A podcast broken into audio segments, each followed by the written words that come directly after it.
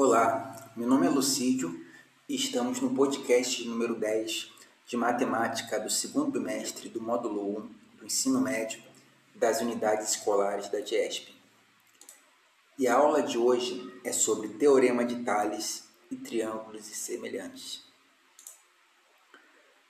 Bom, o Teorema de Tales refere-se à relação proporcional que existe entre retas paralelas e transversais essa propriedade matemática foi desenvolvida pelo filósofo e astrônomo e matemático grego Tales de Mileto, aproximadamente 650 anos antes de Cristo, a partir de observações da sombra de uma pirâmide. Em uma das suas viagens no Egito, Tales foi incumbido pelo faraó de fazer a medição da pirâmide de Queops, a possibilidade de subir no monumento. De acordo com Icrônimos, discípulo de Aristóteles, Tales media a altura né, da pirâmide a partir do comprimento da sombra da pirâmide, no momento que a sua sombra era igual à altura, formando assim um triângulo.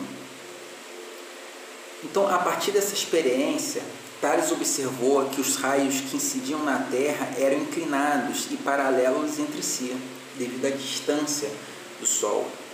Então, desse modo, ele chegou à conclusão que existia uma relação de proporcionalidade entre as medidas do comprimento da sombra e da altura dos objetos. Então, o seguinte enunciado fundamenta o teorema de Tales. Se duas retas transversais de um feixe de retas paralelas, então a razão entre dois segmentos quaisquer de uma delas é igual à razão entre os segmentos correspondentes entre outra. Bom, explicando com palavras mais diretas, o que acontece é o seguinte: quando Tales queria saber a altura da pirâmide, ele compreendeu que a sombra, junto com a altura da pirâmide, formavam dois lados do triângulo, né? do, do triângulo reto, de um ângulo de 90 graus. E se ele colocasse uma estaca no chão pequena, também essa estaca criaria uma sombra, né?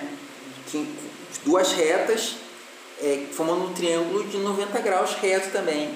Como o Sol está bem distante, as faixas de, de, de, raios solares eram paralelas entre si. Então ele podia fazer a relação do triângulo menor com o triângulo maior. Né? Então você vê que aí ele criou uma razão e proporção entre os triângulos. Então esse, esse podcast de hoje é para você entender que a gente está usando conceitos de geometria que foi ensinado em ângulos e polígonos, né? E também estamos usando conceitos do, do, do podcast anterior, de número 9, que era razão e proporção.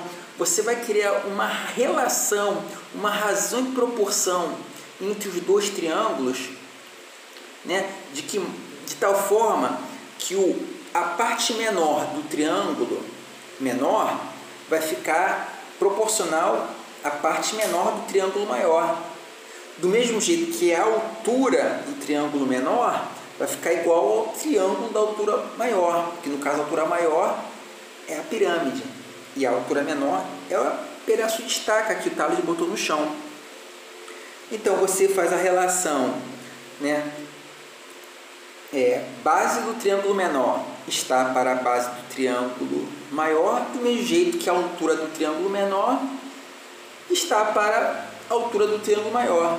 Bom, o que, que Tales de Mileto podia medir mesmo com, os próprios, com o próprio corpo, né? com, a, com, com instrumentos na própria mão? Ele podia medir a, a distância da altura, né? o comprimento da, da perdão, o comprimento da sombra do pedaço de madeira que ele botou. E ele também podia medir a altura do pedaço de madeira que ele colocou no chão. E ele também podia medir o comprimento da sombra da pirâmide. Então aí ele já tinha três resultados, três valores: a altura do triângulo menor, o comprimento da base do triângulo menor e o comprimento da base maior. Faltou o quê? Faltou o valor que ele queria saber, que é a altura da pirâmide. Então, ele fazendo a regra de 3, né? como a gente já conhece, base menor está para a base maior, do mesmo jeito que a altura menor está para x. fazendo a regra de 3, multiplicação cruzada, você acha a altura da pirâmide como Tales né, de Mileto procurou. Bom, gente, essa última é a última videoaula, é, o último podcast, perdão, da série né, de, do primeiro módulo, né, que correspondente ao segundo bimestre. Essa aula só foi né, uma introdução ao teorema de Tales e os triângulos semelhantes.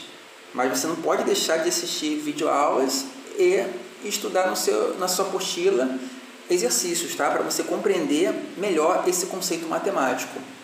Falou, pessoal? Então é isso, gente. Bons estudos e até a próxima.